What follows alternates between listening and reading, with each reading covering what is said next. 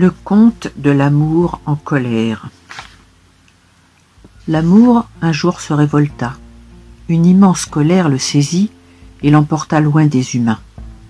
Trop, c'est trop, murmurait-il en fuyant la terre. Cela fait des millénaires que j'existe, et quand je vois ce que les hommes aujourd'hui font de moi, quand je sens comment on me maltraite, comment on me pervertit, comment on me trompe, comment on me ment, ou comment on me fossilise dans des représentations médiocres, dans des films insipides, et même des romans modernes qui n'en sont plus à l'eau de rose mais au fiel de la violence, cela n'est plus supportable. C'est trop difficile, trop douloureux. Je préfère renoncer. L'amour cheminait ainsi dans le désert du non-amour qui l'entourait. Plus seul que n'importe quel être vivant au monde, sans la moindre personne à laquelle se confier, partager ou échanger. Je sais, je sais, certains d'entre vous ne demanderaient pas mieux que de dialoguer avec lui, de le rassurer peut-être et même de l'aimer. Mais même cette opportunité lui aurait paru dérisoire tant, son désarroi et sa détresse infinie l'oppressaient. Je vais vous confier le plus terrible. L'amour, désespéré, déprimé, avait même pensé à mettre fin à ses jours. Il avait envisagé de se suicider. Oui, oui, je sais, vous ne me croyez pas. Vous imaginez que j'exagère ou que l'amour est plus fort que tout, qu'il peut triompher de tous les obstacles, vaincre la violence et la médiocrité de l'époque. Vous êtes persuadé peut-être que l'amour est invincible, éternel, qu'il est un courage, qu'il est d'un courage ou d'une bonne volonté inusable à toute épreuve. Seulement souvenez-vous, rappelez-vous tout dernièrement ces tempêtes, cette colère du ciel, cette période de grand froid qui dura plus longtemps que d'habitude, cette humidité triste et tenace, cette baisse d'énergie, souvenez-vous de l'irruption de plus de violence, d'incohérence, d'injustice, d'incompréhension, de guerre, de famine, de virus, de torture qui traversent le monde il y a si peu de temps encore. Essayez de retrouver vos sensations de l'époque.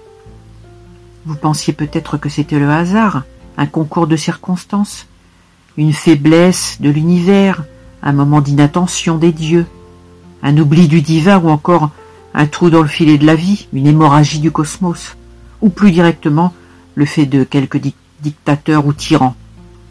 Non, c'était tout simplement l'amour qui décourageait, épuisait, lâchait prise. Je vous le confirme, l'amour démissionné.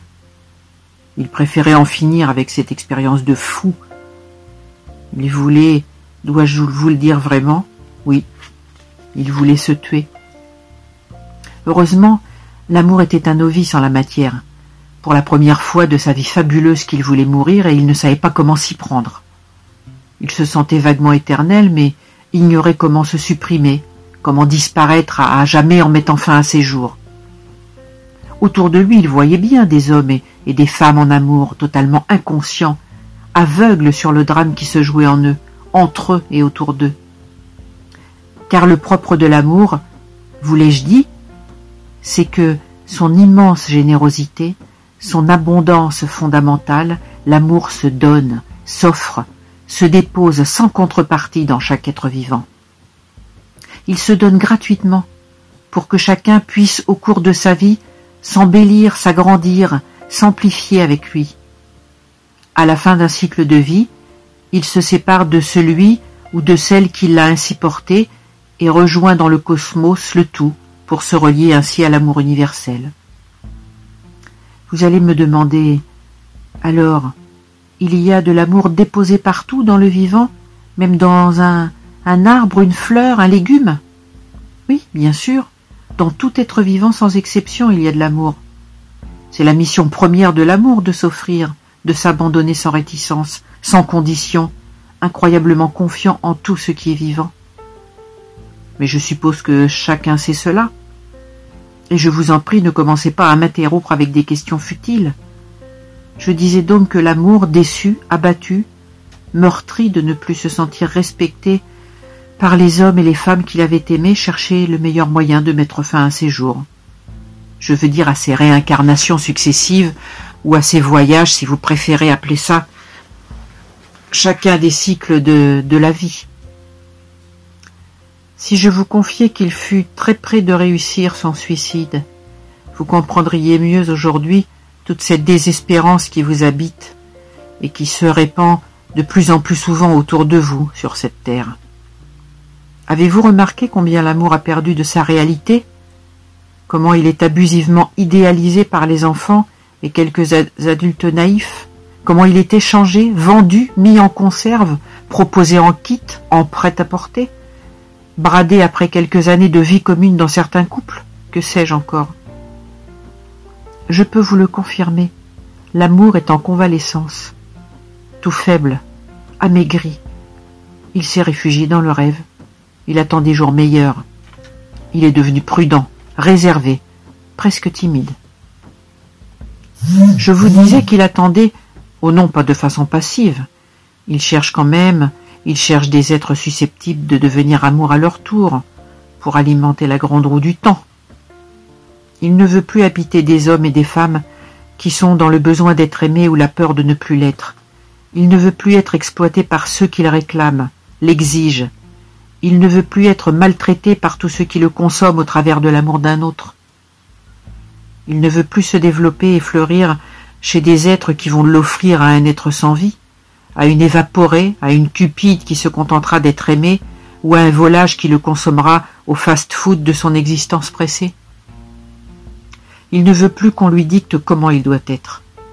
Il ne veut plus servir d'alibi à la pratique d'un terrorisme relationnel visant à s'approprier, à contrôler, à asservir l'autre à ses propres désirs ou besoins, ou encore à l'enfermer dans ses peurs. Il est devenu exigeant, l'amour. Il veut des êtres libres de l'accueillir pour l'agrandir jusqu'au cœur de la vie. Que puis-je de vous dire plus? Il est temps de se réconcilier avec l'amour, il est nécessaire de réinventer notre relation à lui. Il est urgent de lui donner la place qu'il mérite, qu'il attend pour se manifester pleinement, de lui offrir un lieu d'épanouissement, de liberté et de créativité en chacun de nous. En quelques mots, puis-je vous inviter, chacun d'entre vous, à oser à votre tour devenir amour